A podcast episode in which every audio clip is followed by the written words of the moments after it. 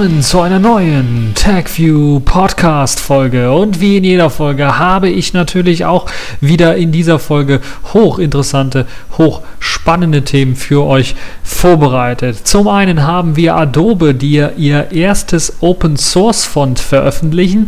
Das Valve Linux Team meldet sich mit einer ersten Wasserstandsmeldung zurück. Nokia will wohl die Reste von Qt verkaufen. KDE 4.9 ist erschienen und GNOME 3 will den Nautilus überarbeiten. Gut, fangen wir an mit der allerersten News, nämlich dass tatsächlich Adobe, eine Firma, die eigentlich nicht dafür bekannt ist, Open Source Software oder allgemein irgendwie Open Source zu fördern, hat jetzt tatsächlich, tatsächlich eine Open Source Font rausgebracht, die den schönen Namen Source Sans Pro trägt. Und diese Schriftart ist ja gedacht für eben Webseiten, allerdings auch für kleine Werbetexte, aber auch ja für die normale Textverarbeitung und orientiert sich so ein bisschen an den Schriften News Gothic und Franklin Gothic, also ist auch eher dort anzusiedeln. Das Ganze ist äh, schon etwas länger in äh, der Bearbeitung und man hat auch schon das Ganze auch ausgiebig getestet, so dass man zum Beispiel einige Optimierungen durchführen konnte, dass äh, die Unterscheidung zwischen einer kleinen, äh, einer 1 und einem kleingeschriebenen L zum Beispiel da ist und auch einem großen I und einem kleingeschriebenen L und einem kleinen I und so weiter und so fort. Da hat man also doch schon äh, einiges äh, dran gemacht und einiges dran gearbeitet und die Schriftart sieht sehr scharf, sie sieht sehr gut aus, existiert in einer kursiven und in einer fetten Schriftart natürlich. Fett und kursiv kann natürlich auch äh, eingestellt werden. Sehr schön gemacht. Ähm, die Schriftart gibt es eben zum Runterladen und steht, die steht unter der Open Font Lizenz 1.1, die einem halt ermöglicht, diese Schriftart auch weiterzuentwickeln. Ähm, und dann muss man halt nur die Änderungen ähm, weiter äh, im gleichen Format äh, geben und zumindest muss man auch den Originalautor nennen, soweit ich über die Open Font Lizenz informiert bin. Also falls ihr die Open Source Lizenz, äh, die Open Source Font von Adobe haben wollt, Source Sans Pro, könnt ihr euch das Ganze runterladen von der Adobe-Seite. Ich werde natürlich nochmal einen Artikel verlinken, da gibt es auch ein schönes äh, Beispielbild von äh, golem.de. Die haben da äh, einen ausführlichen Artikel drüber geschrieben. Dann könnt ihr euch das Ganze noch ein wenig durchlesen. Ja, kommen wir zur nächsten News, die ja schon so ein bisschen ja aufhorchen lässt. Gerade für uns Linux-Nutzer ist das immer sehr schön, denn nämlich Steam soll ja für Linux jetzt auch rauskommen und es gibt ja schon bereits ein erstes Linux-Team, das jetzt eingesetzt wird, um auch die Spiele, die Valve oder die halt für Steam rausgegeben werden, auch einfach und möglichst auf äh, Linux, in dem Fall auf Ubuntu zu portieren. Das ist so ihre Plattform, wo sie das Ganze portieren wollen. Und sie haben jetzt Left 4 Dead mal getestet, Left 4 Dead 2 getestet und haben, nachdem sie zunächst einmal nur drei Frames pro Sekunde, dann vielleicht nur sechs Frames pro Sekunde rausbekommen haben nach der ersten Portierung, äh, ein bisschen was hier getweakt, ein bisschen was da getweakt und sind jetzt dazu äh, gekommen, dass jetzt tatsächlich auch Left 4 Dead 2 unter Ubuntu schneller läuft und das in einer noch nicht veröffentlichten, ja sagen wir mal Alpha- oder Beta-Version äh, oder Beta-Portierung als unter Windows. Denn man kriegt, man schafft es aus einer Nvidia GeForce GTX 680 mit 32 GB Arbeitsspeicher und einem Intel Core i7, schafft man es auf äh, sage und schreibe 315 Frames pro Sekunde, wobei die Windows-Version auf gleiche Hardware mit Direct 3D oder Linux mit OpenGL verwendet, 271 Frames pro Sekunde nur schafft. Damit holt man also eine ganze Menge mehr Frames raus mit der Linux-Variante als unter Windows. Man muss natürlich sagen, dass Direct 3D sowieso immer so ein Steckenpferd von Microsoft ist. Es ist immer ein bisschen was langsamer als OpenGL. Das ist halt schon von der Konstruktion her so. Da kann man nichts dran machen. Aber ähm, dann hat man natürlich gesagt, okay, das geht ja natürlich gar nicht wir müssen das Ganze mal auch unter OpenGL testen. Also äh, Left 4 Dead 2 bei Windows auch unter OpenGL getestet, aber selbst da erreicht das Spiel nur 303 Frames pro Sekunde und ist somit auch langsamer als unter Linux, was hochinteressant ist, weil man ja eigentlich immer auf die Linux-Treiber, äh, gerade auch auf die proprietären Treiberhersteller immer drauf drescht, dass sie eben zu langsamere, zu blöde Treiber herstellen. Und jetzt hat man es wohl mit einem, äh, also proprietären Nvidia-Treiber dann geschafft, deutlich mehr Geschwindigkeit rauszuholen aus so einem Spiel. Das ist also schon mal sehr, sehr schön. Ich bin echt mal gespannt, ob es auch weiterhin von dem Valve Linux Team solche Informationen gibt. Nicht nur zum Beispiel zu Left 4 Dead, sondern zu anderen Spielen und zu Optimierungen, die sie machen. Äh, man wird jetzt diese ganzen äh, Optimierungen, die man jetzt gemacht hat bei dieser OpenGL-Version und äh, teilweise Probleme, die man erkannt hat bei dem OpenGL-System, eventuell dann auch auf die Windows-Variante bringen und vielleicht das in einem nächsten Patch mit einfließen lassen, so dass selbst auch die Windows-Leute davon profitieren können, dass jetzt Left 4 Dead 2 auch auf Linux portiert wird, denn dadurch hat man ein paar ja, Stellschrauben, ein paar Bremsen äh, des äh, Quellcodes erkannt und versucht dann diese ein bisschen zu lösen, so dass das Ganze dann eventuell dann auch auf Windows ein bisschen was schneller läuft. Das ist also eine sehr, sehr schöne News vom Valve Linux-Team. Gut, kommen wir zur nächsten News, die mich so ein bisschen dann was traurig gestimmt hat, weil ich ja auch einen N900 besitze von Nokia, was ja mit Linux ausgestattet ist und was auch Qt zum Beispiel sehr stark einsetzt. Und Qt ist ja quasi unter Nokia, nachdem Nokia es von Trolltech gekauft hat, richtig ausgereift zu einem, äh, sagen wir mal, plattformunabhängigen Universalwerkzeug, einem plattformunabhängigen Toolkit, das sehr stark Verbreitung findet in professionellen Einsatz, aber auch zum Beispiel von einem ja, größten Konkurrenten, nämlich Microsoft, auch benutzt wird, wenn es darum geht, Skype zum Beispiel unter den verschiedenen Plattformen lauffähig zu machen. Da wird auch zum Großteil Qt verwendet. In letzter Zeit natürlich äh, wird Qt auch im mobilen Bereich von RIM beispielsweise, dem BlackBerry-Hersteller, vermehrt eingesetzt, aber auch wegen der QML-Fähigkeiten findet es ja auch immer mehr Liebhaber. Und äh, nicht nur der KDE-Desktop, der ja auch mit Plasma Active sehr, sehr stark natürlich an Qt beteiligt ist, beziehungsweise auch Qt nutzt, ist da ein, äh, ein, ein, sehr, sehr guter Partner, sondern auch viel, viel mehr, äh, viel, viel andere Leute, die da auch äh, dran arbeiten. Und Qt soll jetzt tatsächlich auch äh, eventuell verkauft werden, komplett von Nokia. Das heißt, die, der ganze Rest der Entwicklung von Qt soll eventuell verkauft werden, nachdem man ja den kommerziellen Bereich äh, bereits schon ausgelagert hat, verkauft hat. Und äh, so ist halt auch bekannt geworden, dass wahrscheinlich das Ganze auch ähm, verkauft werden wird. Und da gab es dann auch schon die Bestätigung quasi dessen, dass halt Nokia auch eine Entwicklungsabteilung von Qt geschlossen hat. Und zwar im australischen Brisbane hat man äh, komplett eben diese Entwicklungsabteilung geschlossen, ähm, wo 60 Mitarbeiter dann an Qt gearbeitet haben oder zumindest die Mehrzahl dieser Mitarbeiter an Qt gearbeitet haben und vor allen Dingen in letzter Zeit natürlich dann an der Entwicklung von äh, Qt 5 äh, beteiligt waren. Und da gibt es jetzt tatsächlich auch durch diese Schließung erste Engpässe bei der Entwicklung von Qt 5. So hat man äh, bereits, ähm, beziehungsweise hat der Chef der Qt-Entwicklungsabteilung, Lars Knoll, bereits nach der Schließung der Qt-Filiale in Brisbane dann gesagt, dass wahrscheinlich sich die Pläne für die Fertigstellung von Qt 5 ein bisschen was ändern werden. Das heißt, unter anderem werden gerade die Module, wo eben diese Mitarbeiter daran gearbeitet haben, dazu zählt zum Beispiel Qt 3D, Qt Declarative, Qt Multimedia, Qt Sensors und Qt System.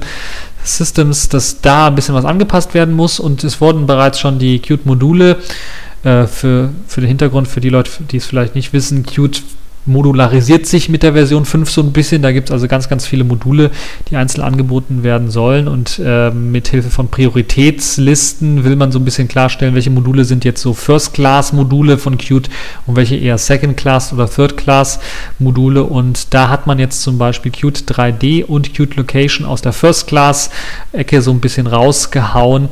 Also sie gehören dann nicht mehr zu den essentiellen Qt-Modulen, so nennt, nennt das äh, Nokia selber.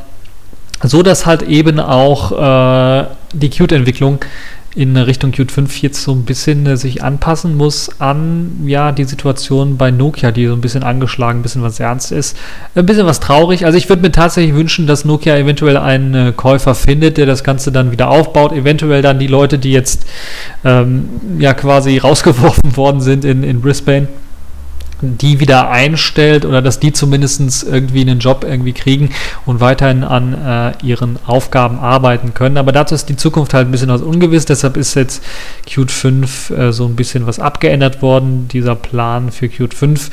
Ähm, es heißt zwar noch, in Qt 5.1 könnte man eventuell wieder Qt 3D und Qt Location wieder in den essentiellen Zweig äh, der Qt-Module ähm, aufnehmen. Aber das kommt halt einmal darauf an, wie sich jetzt das Ganze weiterentwickelt und was jetzt tatsächlich auch Nokia mit Qt vorhat. Ich bin wirklich mal gespannt, was da passieren wird, weil KDE ganz großspurig schon angekündigt hat, Qt kann auch ohne Nokia ohne Probleme überleben und könnte sogar sich noch weiter verbreiten, noch weiter ausbreiten. Ob das Ganze wirklich dann möglich sein wird, müssen wir sehen, weil so ein finanzieller Faktor natürlich und die Möglichkeit halt auch Leute gegen Bezahlung einzustellen, um ein Q zu entwickeln, natürlich nicht unterschätzt werden darf. Und aus diesem Grunde bin ich da echt gespannt und würde mir tatsächlich wünschen, dass da irgendeine Firma in die Bresche springt und dann eventuell Teile von Qt, wenn vielleicht nicht eine einzige Firma, dann vielleicht mehrere Firmen, ein Konsortium aus Firmen dann vielleicht Qt aufnehmen äh, und äh, unter, ja, mit, mit finanzieller Hilfe dann weiterentwickeln. Was die Weiterentwicklung von Qt allgemein angeht, braucht man sich keine Sorgen zu machen. Da gibt es ja auch schon, äh, glaube ich, in Deutschland den KDE e.V., ähm, der dann Qt aufnehmen kann und es sogar aufnehmen darf und dann den Code weiterentwickeln darf und äh, sogar weiter veröffentlichen darf.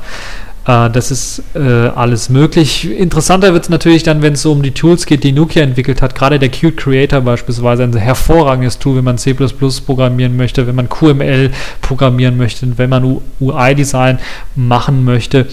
Also, wenn das so richtig wegfallen würde, würde es mich ein bisschen ja, nerven und mich traurig stimmen. Deshalb hoffe ich, dass äh, Nokia da Leute findet, falls Nokia es selber nicht machen möchte, die das Ganze dann weiterentwickeln und das Ganze dann weiter voranbringen, so dass wir dann auch in Zukunft weiterhin wunderbar mit Qt arbeiten, Qt programmieren können, aber auch natürlich Qt nutzen können als äh, Programmiersprache und äh, dass dann auch Projekte wie KDE nicht drunter leiden müssen, wenn jetzt Qt eventuell ein bisschen was weniger Entwicklung ähm, ja, erfährt gerade mit, mit Qt 5, glaube ich, wird es gerade noch so gehen, aber dann weiterhin, da wird es ein bisschen was ungewiss.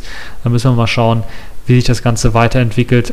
Auf jeden Fall ähm, ein, ein trauriges Auge so ein bisschen schwingt da immer noch bei, weil ja Nokia selber auch untergeht, aber Nokia ist selber schuld. Sie haben sich halt den Elope-Wurm eingefangen und äh, der fährt jetzt den ganzen Zug gegen die Wand, da kann man nichts machen. Äh, müssen wir mal schauen, wie sich das weiterentwickelt. Aber Qt sollte zumindest äh, eines der ja, erfolgreichsten Produkte aus dem Hause Nokia werden. Da bin ich mir relativ sicher. Auch selbst wenn Nokia das Ganze abstößt, hat Nokia eine ganze Menge Entwicklungsarbeit und Entwicklungszeit dort reingesteckt. Accepted. Connecting. Complete. System activated. All systems operational.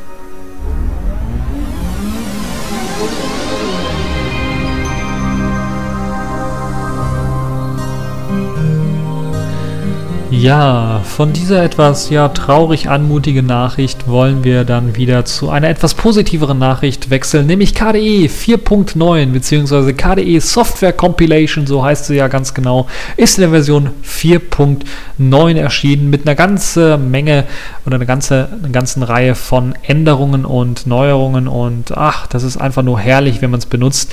Es ist eine deutliche Ecke schneller geworden, dadurch, dass man viele Komponenten auch umgeschrieben hat und gerade und das ist, finde ich, das Faszinierende, was das KDE-Team geleistet hat mit der neuen Version, ist, dass auch im Hintergrund eine ganze Menge an Widgets, an Plasmoids beispielsweise umgeschrieben worden sind, aber auch an Quinn, am, am Fenstermanager selber wurde eine ganze Menge umgeschrieben und auch an den Fensterdekorationen, die jetzt zum Teil auch QML-fähig sind. Es wird wahrscheinlich erst mit 4.10 dann komplett QML-fähig sein. Ähm, hat man also eine ganze Menge auf Qt Quick beziehungsweise auch QML genannt, umgeschrieben und das sorgt schon für enormen Speedgewinn. Äh, diese ganzen QML-Widgets und es macht einfach Spaß, die auch zu benutzen. Das neue, die neue Aktivitätenübersicht, die es gibt, wurde deutlich optimierter, so dass es jetzt nicht irgendwelche komischen Symbole gibt, wenn man eine Aktivität entfernen möchte, sondern es gibt einen richtigen Button, so dass man weiß, okay, ich entferne jetzt eine Aktivität. Das kann ja manchmal passieren oder bei den alten Versionen ist es passiert, dass man sich dann verklickt hat und dann war auf einmal eine Aktivität futsch, woran man eventuell ein paar Stunden dran gearbeitet hat, die so einzurechnen, wie man die haben wollte. Das ist wunderschön äh, gemacht. Man sieht das schon an den Animationseffekten, die es dort gibt, wenn man ein neues Widget, neues Plasmod auf den Desktop ziehen möchte oder nur suchen möchte nach einem Plasmod, wie das schön alles hübsch eingeblendet wird und eingeflogen kommt. Das ist einfach genial gemacht. Das ist einfach QML at its best und äh, davon profitiert äh, KDE enorm. Es gibt ein paar andere Widgets, die auch umgeschrieben worden sind. Ich glaube, prominentes das Widget, wo ich es gesehen habe, ist die Akku-Ladestandsanzeige. Die benutzt auch schon die Qt Components, die Desktop Components. Da sieht man auch schon ganz schön, dass man hier äh, komplett QML benutzt, aber das Ganze immer noch wie eine native App aussieht. Und das ist sehr, sehr schön gemacht und äh, sehr, sehr gut. Und die ganzen, ja, sagen wir mal, Fehlerchen, die es mit den älteren Plasmoids so ein bisschen gab, gerade bei dem Akku-Anzeige-Gedönse, da fällt mir das besonders auf. Da gab es manchmal Formatierungsprobleme. Das ist jetzt mit den neuen QML-Widgets gar nicht äh, mehr gegeben. Das funktioniert alles sehr, sehr gut. Würde ich mir wünschen, dass jetzt immer noch mehr portiert wird, immer noch mehr äh, dort reingesteckt wird und dass eventuell dann vielleicht auch, äh, das vielleicht das ganze Panel oder noch mehr, dann vielleicht in QML äh, Magie erscheinen könnte. Nun ja, das für den Unterbau so ein bisschen interessant. Gibt es natürlich immer noch die Möglichkeit, jetzt vermehrt auch die Möglichkeit, Widgets zu schreiben für äh, QML oder in QML, die dann auf dem Desktop äh, genutzt werden können. Für Quinn-Leute äh, gibt es auch was Interessantes, die am, Datei am ähm, Fenstermanager was rumdoktern wollen. Dort gibt es nämlich auch die Möglichkeit, jetzt Skripte einzubauen. Also Skript-Support wurde enorm ausgebaut in Quinn. So habt ihr die Möglichkeit, zum Beispiel so ein Skript zu aktivieren, was auch mitgeliefert wird, das euch erlaubt, über mehrere Bildschirme hinweg ein Video einfach auszudehnen im Vollbildmodus, was sehr, sehr schön ist. Es gibt ein paar andere Skripte, die zum Beispiel einen erlauben, auch im Fensterwechsler die der, ähm, Fensterchen, die auch in der Taskleiste versteckt sind, auch auszublenden, also gar nicht erst einzublenden in diesen Fenster-Switcher. Sowas alles, ihr könnt also den ganzen Fenstermanager richtig ordentlich manipulieren. Das alles kommt oder stammt auch von dem Plasma Active Team, was ja sehr, sehr stark daran arbeitet, eine Tablet-Oberfläche für KDE zu entwickeln. Und die haben da eine ganze Menge Arbeit auch in Quinn äh, reinstecken müssen, damit halt eben äh, der Fenstermanager, der ja auch auf Plasma Active für Tablets verwendet wird, eben für diese Tablets, für diese Vollbild-Support eben besser funktioniert. Und da hat man dann gedacht, okay, bauen wir Scripting-Support ein, das bringt eine ganze Menge. Man kann auch Skripts, falls Leute eigene Skripts geschrieben haben, auch einbauen in KDE 4.9, was leider noch nicht geht, wo eben noch eine OpenDesktop.org Webseite für fehlt, beziehungsweise auf KDE-Look oder KDE kde-apps.org fehlt einfach noch äh, eine Kategorie für eben diese Quinn-Skripte. Wenn die Quinn-Skripte dort aber auch reinkommen, dann kann man spätestens mit 4.10 damit rechnen, dass es auch so ein Get New Hot Quinn-Skripte-Button gibt, wo man sich dann die neuesten äh, Quinn-Skripte runterladen kann und die dann da einfacher austauschen kann. Wo wir gerade schon bei Veränderungen waren, ähm, auch in Sachen Aktivitäten, da gibt es was sehr, sehr Schönes. Aktivitäten wurden ausgebaut so dass jetzt nicht nur Programme, nicht nur Plasmoids ähm, bedienen, beziehungsweise dort eben ähm, die an bestimmte Aktivitäten gepinnt werden können, sondern jetzt kann man auch Dateien an bestimmte Aktivitäten pinnen, an bestimmte Aktivitäten verknüpfen. Und das funktioniert relativ einfach, einfach im Dateimanager einen Rechtsklick auf äh, die Dateien oder die Datei machen und dann einfach verlinken zu einer bestimmten Aktivität.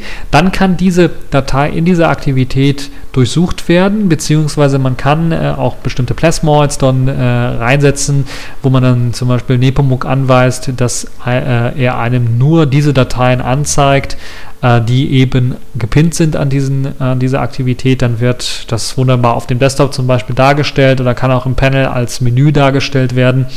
Und man kann natürlich auch spezielle Suchen durchführen. Das heißt, in einer bestimmten Aktivität suche ich nach einer bestimmten Datei, dann wird mir eben die Datei, die an dieser Aktivität gepinnt ist, als erstes angezeigt, was mir halt auch erlaubt, zum Beispiel zwischen zwei Dateien besser unterscheiden zu können. Also ein sehr, sehr gutes Feature, dass man jetzt also auch Dateien an äh, Aktivitäten pinnen kann, kommt ebenfalls vom Plasma Active Team.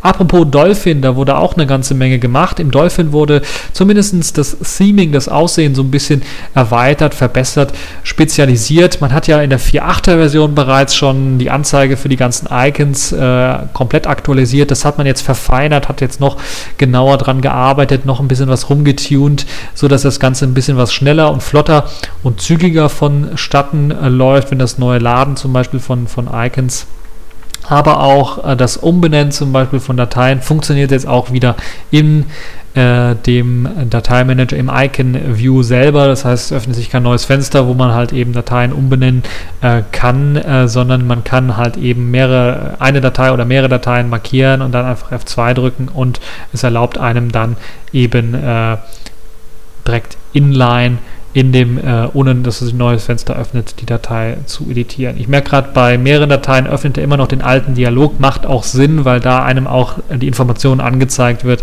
äh, wie man beispielsweise mehrere Dateien äh, umbenennen kann, so dass äh, sie halt auf, äh, mit, mit einer Zahl ähm, hochgezählt werden, aber den gleichen Dateinamen beinhalten.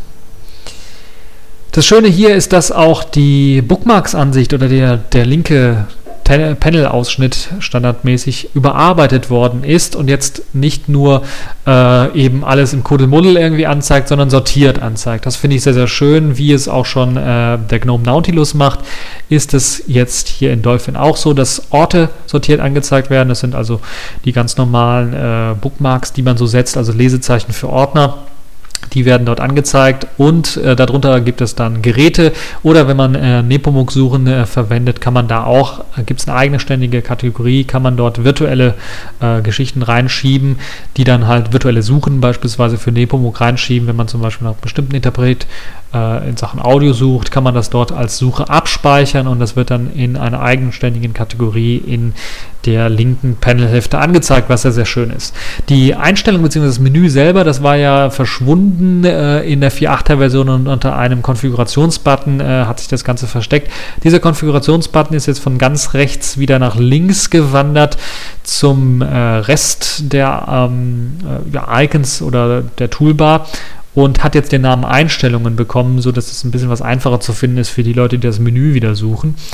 Äh, sehr schön ist, dass in den Sachen, in der Sachen Ansichtsmodi äh, bzw. zusätzliche Informationen jetzt die Möglichkeit besteht, auch eben zusätzliche Informationen aus Nepomuk direkt einzublenden in diese Icon-Darstellung. So kann man direkt auch automatisch die, äh, das Rating beispielsweise, also die, dieses 5-Sterne- äh, die 5-Sterne-Bewertung, die man ja machen kann bei äh, Dateien, äh, direkt einblenden lassen, ohne dass man halt irgendwie äh, ein zusätzliches Panel öffnen muss.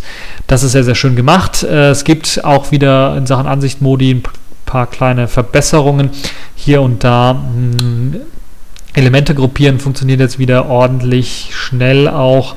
Und äh, also das gefällt mir richtig gut. Dolphin, ein sehr, sehr stabiler, sehr, sehr guter Dateimanager. Was mir auch noch aufgefallen ist, ist, dass es jetzt die Möglichkeit gibt, beispielsweise in der Konsole, wenn ich einen Ordner zum Beispiel auf diese Konsole zu äh, schiebe, öffnet sich ein kleines Pop-up-Menü und ich habe da die Möglichkeit zu sagen, ich möchte in diesen Ordner automatisch wechseln. Also mit CD wird dann automatisch in diesen Ordner gewechselt. Das ermöglicht es einem, gerade wenn man so ein bisschen was mehr arbeitet mit Terminal und, und, und vielleicht Dateimanager, dass man da sich ein bisschen was Arbeit äh, und Zeit erspart, ähm, indem man halt so per Drag and Drop einfach zum Beispiel einen Ordner wechseln kann, was eine sehr, sehr schöne Sache ist. In der Konsole selber, wo wir dabei schon sind, gibt es jetzt auch die Möglichkeit, einen Text ja zu markieren und per Rechtsklick dann auch auf den einschlägigen Webseiten wie Google, YouTube äh, Yahoo oder Wikipedia zu durchsuchen. So kann man zum Beispiel sich eine Begriffserklärung für irgendeinen Begriff in der Fehlermeldung oder sowas heraussuchen oder was auch sehr, sehr schön ist, falls man eine Fehlermeldung bekommt, die ganze markieren und dann einfach in der Google-Suche äh, suchen. Das geht also jetzt direkt vom Terminal hinaus oder heraus aus. Das ist sehr, sehr gut und äh, sehr, sehr schön gemacht. Außerdem gibt es auch noch die Möglichkeit, äh, da habe ich auch noch gesehen, dass man auch den Dateimanager jetzt in einem bestimmten Ordner direkt öffnen kann. Ich weiß nicht, ob das ganz neu ist, aber es ist zumindest mir das erste Mal aufgefallen. Also auch sehr, sehr schön und sehr, sehr gut gemacht in der Konsole. Kleines Gimmick vielleicht für die Leute, die per Drag and Drop eine neue Konsole äh, aus einem aus einem Tab einer Konsole eine neue Konsole machen wollen, das geht jetzt auch ähnlich wie im Webbrowser. Sehr, sehr schön gemacht also. Dann gibt es hier und da natürlich noch ein paar Veränderungen in den Applikationen, die KDE so mitbringt. Ähm, dazu gehört zum Beispiel GwenView, der Bildbearbeitungs-Verwaltungsapparat, äh, der bei ja äh, KDE immer mitgeliefert wird. Der hat jetzt eine neue nette Funktion bekommen, dass man selbst im Vollbildmodus, also falls man in den Slideshow-Modus reingeht, gerade bei Urlaubsfotos oder sowas, ist das ja sehr, sehr ähm, häufig gang und gäbe, dass wenn man das, sich eine Übersicht anzeigen lassen möchte, musste man ja vorher immer aus dem Vollbildmodus raus, in die Übersicht rein und das ist halt alles so ein bisschen nervig und, und sowas. Das wurde jetzt geändert. Man kann jetzt auch im Vollbildmodus sich eine Übersicht aller Fotos anzeigen lassen und kann dann zu dem äh, gewünschten Foto springen automatisch und dann äh, braucht man den Vollbildmodus nicht zu verlassen, was ich eine sehr, sehr nette, sehr, sehr coole Sache für eine sehr, sehr coole Sache halte. Ansonsten gibt es natürlich hier und da wieder ein paar Verbesserungen, ein paar Erweiterungen. Eine der größten Verbesserungen, zumindest für mich, wo ich richtig drauf gewartet habe, sehr, sehr lange drauf gewartet habe, ist äh, die Möglichkeit in Okular jetzt auch PDFs mit ja, Annotations, das heißt halt eben mit äh, Markierungen zu speichern. Das war vorher nicht möglich, richtig. Man konnte zwar Markierungen, man konnte Annotations, man konnte Bemerkungen, man konnte äh, ja auch ja, Markierungen im Grunde genommen. Man konnte äh, Textstellen markieren, Textpassagen markieren und nicht nur eben Kommentare dazu packen, sondern auch eben markieren im Text selber. Und das konnte man dann abspeichern in einem ja eigens, eigens für Okular entwickelten Archiv. Allerdings war natürlich das Blöde, das kann man nirgendwo rumschicken, es sei denn, einer hat auch so ein Okular-Programm laufen, also auch KDE gerade laufen. Also selbst zum, zu jemandem, der einen GNOME Desktop laufen äh, gelassen hat, hätte man das nicht schicken können. Der hätte diese ähm, Markierungen, der hätte diese Kommentare nicht lesen können im PDF. Das wurde jetzt endlich geändert in Okular. In der neuesten Version kann man jetzt auch diese ganzen Sachen, diese ganzen Markierungen speichern und das als PDF. Und dann kann man dieses PDF einfach weitergeben an Kollegen. Die können jetzt auch vor einem Mac oder vor einem Windows-PC sitzen und können diese äh, Sachen dann auch ohne Probleme lesen. Das ist also ein sehr, sehr schönes, sehr, sehr nettes Feature, was in Okular eingebaut worden ist. Es gibt hier und da noch ein paar Verbesserungen, auch in, in dem Archivmanager Arc äh, in weiteren Programmen äh, Detailverbesserungen in, in äh, Kate und in CarWrite sind damit auch mit an Bord. Ähm, ansonsten ist da nicht mehr viel an neuen Funktionen, die man so richtig optisch äh, sichtbar hat. Es gibt natürlich auch wieder Verbesserungen, äh, KDE PIM Suite, wer das benutzt, äh, wird da auch Verbesserungen auf Verbesserungen stoßen. Hier und da, da gibt es ein paar Funktionsänderungen und so weiter und so fort, die einem das Leben erleichtern, aber auch das Ganze was schneller machen. Ansonsten, was mir aufgefallen ist, Akunadi, was ja auch zu KDE immer noch äh, zuzählt und halt eben für KDE PIM essentiell ist, ist was schneller geworden und nervt vor allen Dingen nicht mehr so viel mit Fehlermeldungen rum. Das hat ja so ein bisschen gestört. Da hat man also erfolgreich dran ein bisschen was gedoktert. Es ist immer noch so, dass wenn man mehrere IMAP-Konten hat oder auch sei es nur ein IMAP-Konto und gerade die Verbindung verloren geht oder man von LAN auf WLAN wechselt, tauchen manchmal drei, vier äh, Systembenachrichtigungen auf. Das ist halt immer noch ein bisschen was nervig, aber äh, es ist halt schon nicht so nervig, wie es mal war. Muss man also auch ganz deutlich sagen. Das heißt eben hier auch eine klare Verbesserung von KDI 4.9, dass hier ein bisschen dran gearbeitet worden ist. In Sachen Geschwindigkeit muss ich ganz ehrlich sagen, liegt wahrscheinlich auch daran, dass eben viele Elemente jetzt in QML existieren. Äh, hat sich da auch eine ganze Menge dann auch getan und das ganze System wirkt performanter. Es wirkt einfach eine ganze Ecke runder und äh, schneller. Und das ist äh, deutlich zu spüren und zu merken. Dazu trägt natürlich auch der Fenstermanager bei mit seinen Effekten, die deutlich besser und deutlich schneller geworden sind. Und das ist alles sehr, sehr schön gemacht. Also wer jetzt KDE mal ausprobieren möchte, der kann das auch bereits tun. Es gibt bereits Binärpakete für Kubuntu, für OpenSUSE und natürlich auch für Neptune. Und ich glaube, alle anderen werden folgen. Natürlich Arch Linux, die haben sowas sofort drin und Gentoo auch. Äh, direkt nachdem es veröffentlicht worden ist, haben sie es wahrscheinlich runtergeladen können. Ähm, ansonsten gibt es natürlich auch ähm, ein Release-Artikel, ein Release-Announcement auf der kde.org Webseite. Da kann man sich das Ganze nochmal genau anschauen. Und äh, ansonsten werde ich auch noch ein äh, Video, was ich verlinkt, äh, ne, ein Video, was ich gemacht habe, werde ich verlinken. So rum. ein äh, Video, was ich gemacht habe auf Englisch, ähm, was auch nochmal die ganzen Funktionen, die ich euch jetzt erklärt habe, zeigt. Da könnt ihr das Ganze nochmal euch anschauen, wie das Ganze dann optisch, wie das Ganze dann visuell aussieht sehen wird. KDE auf jeden Fall eine sehr, sehr solide Desktop-Umgebung, wenn nicht sogar eines der solidesten Desktop-Umgebungen und gerade mit der Trennung von eben einem klassischen Desktop, der für das Arbeiten mit Maus und Tastatur gedacht ist, hin zu einer äh, ja, Touchscreen-optimierten Variante mit Plasma Active oder auch einer Netbook-optimierten Variante für kleinere Displays mit Tastatur und äh, Mauspad. Da macht das eine ganze Menge Sinn und ähm, das ist, glaube ich, das, was KDE so stark macht. Und wollen wir mal hoffen, dass das weiterhin so gut läuft mit KDE und dass auch die nächste Version 4.10 dann ein Knüller sein wird. So, kommen wir von der einen großen Linux-Distribution und, äh, ne, ich sag schon Distribution, von dem einen großen Linux-Desktop zu einer neuen, zu einem neuen ähm, Style-Versuch bei GNOME 3. Es ist ja fast schon eine unendliche Geschichte. GNOME 3 hat sich ja in Sachen Styling eine ganze Menge hier und da geändert und das wird jetzt fortgesetzt mit äh, dem Nautilus, der jetzt auch umgestylt werden soll für GNOME 3 und man möchte das Ganze auch wieder Touchscreen freundlicher machen, indem man die Buttons äh, reduziert, die Buttons ein bisschen was größer macht vor allen Dingen auch. Das heißt, äh, das, ja, die Tool-Leiste so ein bisschen was, oder die Buttons sehen zumindest ein bisschen was seltsam aus, also seltsam groß irgendwie aus und irgendwie nicht so, naja, nicht, nicht so, sagen wir mal, 16 zu 9 mäßig aus, wie sie sonst immer aussahen, sondern eher so 4 zu 3 mäßig. Muss man sich eventuell dran gewöhnen, ist natürlich für eben die Touchscreen-Bedienung mit dem Daumen, mit dem Finger besser geeignet, weil man da einfacher draufklicken kann. Das Menü wird auch verschwinden in einem Zahnradmenü, wie es bei KDE mal der Fall war oder immer noch so ist. Äh, das wird ganz rechts angeordnet sein. Es wird die Suche auch ganz rechts direkt daneben angeordnet werden.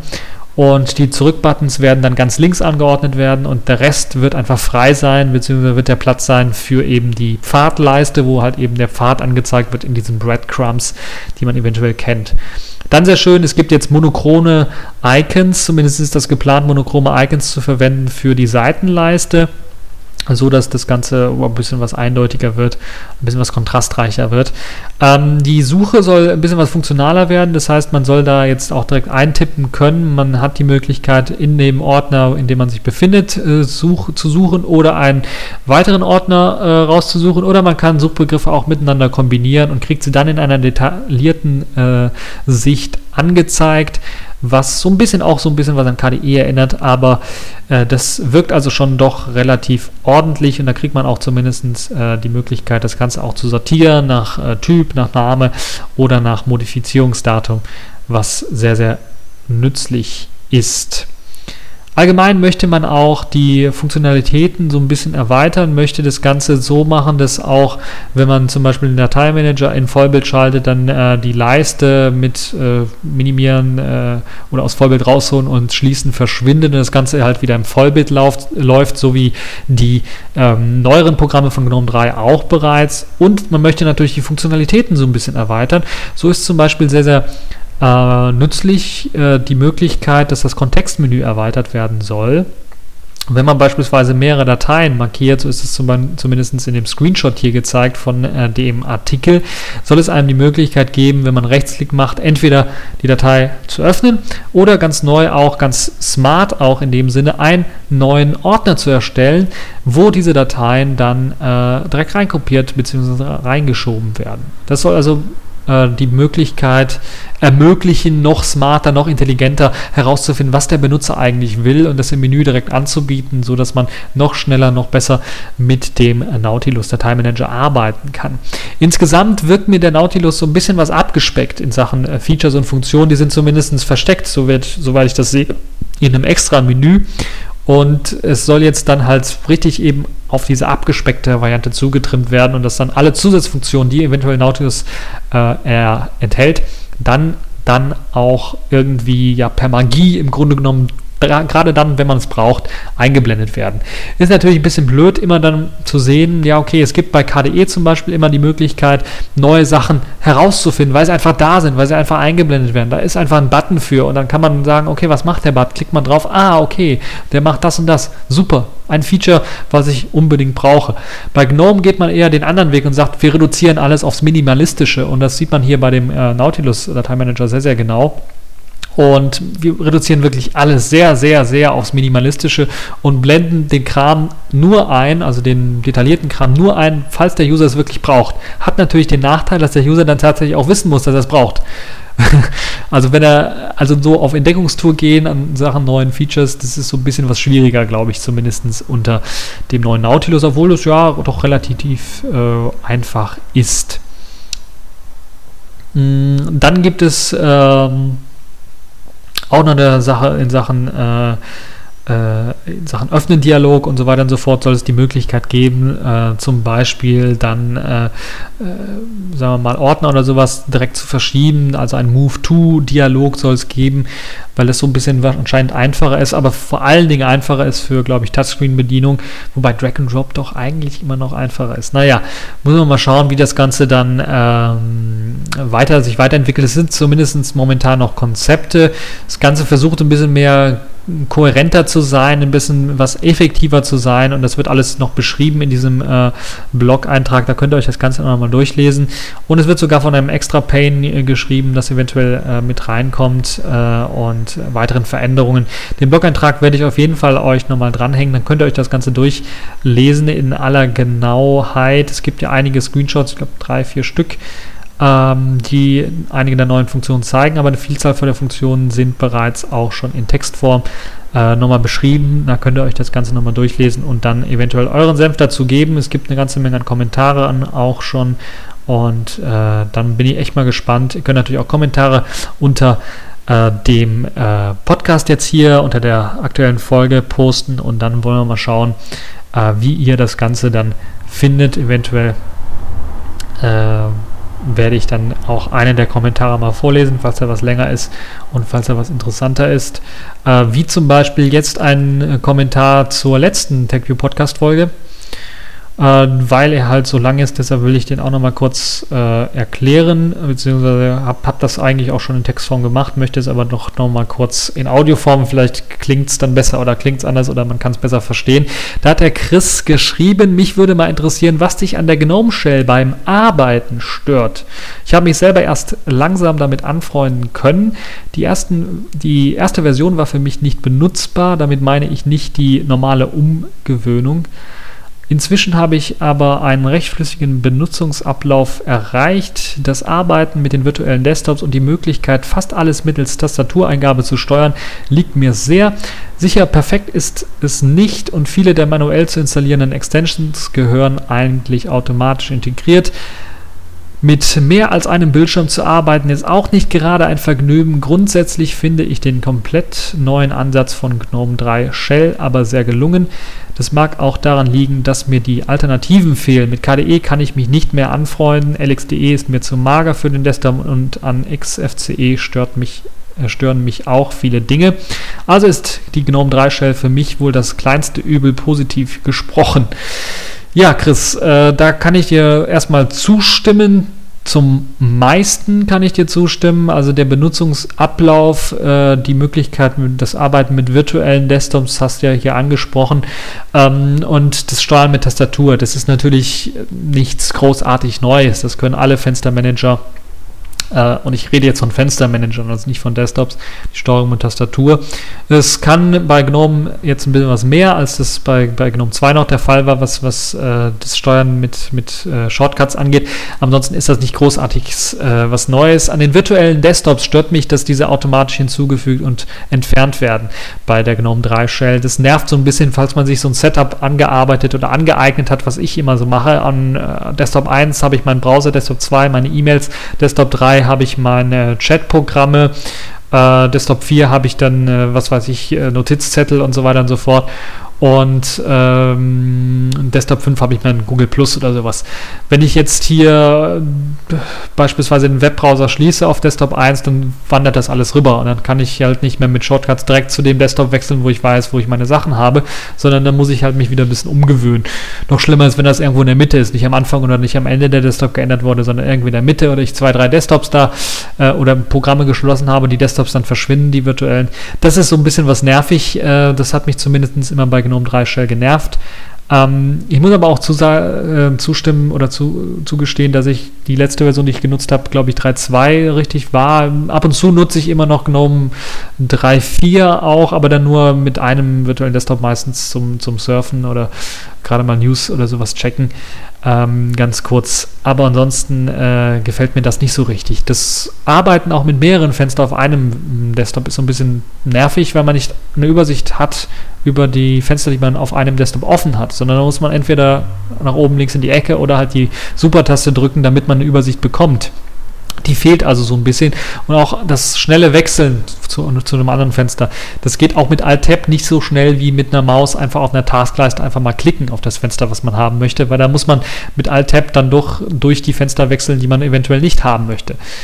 Das heißt immer so ein bisschen, das stört mich so ein bisschen und das ist das, was ich mit Arbeiten meine. Das ist einfach äh, meinem Arbeitsstil so ein bisschen äh, nicht entgegenkommt, sondern eher den, so ein bisschen was blockiert. Und das ist halt das, was mich dann äh, daran stört. Auch hier und da ein bisschen was inkonsistent, was die Programme angeht. Wenn ich Documents beispielsweise aufrufe, ganz neu, modern gestalte, Touchscreen-Applikationen und wenn ich Nautilus aufrufe, da kommt das komplette Gegenteil im Grunde genommen. Also das ist auch so ein bisschen der Kontrast, äh, der da ist. Und natürlich das mit den Extensions, hast du ja bereits angesprochen, wo ich dir auch zustimme. Das sind einfach Extensions, äh, wie beispielsweise der Ausschaltknopf in, oben rechts in dem, in, in dem Benutzermenü. Der gehört gehört einfach dazu. Da will ich nicht jedes Mal eine, Taste drücken, damit ich den Computer ausschalten kann. Das ist blöd gemacht. Das muss einfach, äh, das gehört einfach dazu. Und auch die Möglichkeit, wie Extensions angeboten werden auf der Website, das gefällt mir auch nicht so richtig. Also da würde ich mir eventuell, so wie es bei KDE vorbildlich eigentlich gelöst ist, ein Tool wünschen, was mir erlaubt, diese Extensions runterzuladen, was mir erlaubt, Theming-Dateien, Themes runterzuladen, was mir erlaubt, Icon-Themes einzustellen und so weiter und so fort. Meinetwegen kann man das auch in die GNOME Tweak-Tool reinpacken, falls man das nicht in Standard GNOME reinpacken möchte, aber dann sollte es halt so ordentlich funktionieren und aussehen, wie es halt bei KDE der Fall ist. Und das ist halt das, was mich so äh, halt eben ein bisschen was stört an der GNOME 3 Shell. Also ich will es nicht komplett schlecht reden. Ich arbeite selber auch sehr gern mit der GNOME 3 Shell und muss ganz ehrlich sagen, vom optischen, vom Design her, wenn ich jetzt mir ein komplett neues Desktop-Design überlegen müsste und designen möchte, müsste, dann hätte ich das eventuell genauso gemacht wie GNOME 3. Also da muss man denen schon ein Lob aussprechen. Es erinnert mich hier und da auch an äh, WebOS sehr, sehr stark, was mich ja auch auf meinem äh, Smartphone äh, doch sehr begeistert. Ich habe ja ein Smartphone mit, mit WebOS und äh, was mich sehr freut. Deshalb ähm, bin ich immer noch, äh, mag ich immer noch GNOME 3, aber fürs Arbeiten finde ich dann halt doch KDE doch eine Ecke äh, besser, deutlich äh, besser als eben GNOME 3 Shell. So, das zu diesem kleinen Kommentar, ein bisschen was ausführlicher vielleicht als äh, das, was ich gepostet habe. Ähm, falls ihr auch Kommentare schreibt, dann werdet ihr vielleicht das Glück haben, falls sie lang genug sind, falls sie erwähnenswert sind und es nicht äh, ein Schwachsinn ist oder sowas, aus äh, meiner Sicht zumindest, äh, werde ich sie dann auch eventuell vorlesen und äh, euch dann auch direktes Feedback geben. Das war jetzt in dem Fall relativ einfach, weil ähm, O Sommerloch, O Sommerloch, äh, dann wahrscheinlich wegen dem Sommerloch nur wirklich ein richtiger Kommentar einging zu dieser TechView Podcast Folge 165. Hoffe mal, dass mit der 166 jetzt einige aus dem Urlaub wieder zurück sind und dann auch ein bisschen was Feedback posten können zu dieser Folge. Und das war es auch schon für diese Folge. Ich hoffe, sie hat euch gefallen und bis zur nächsten Folge.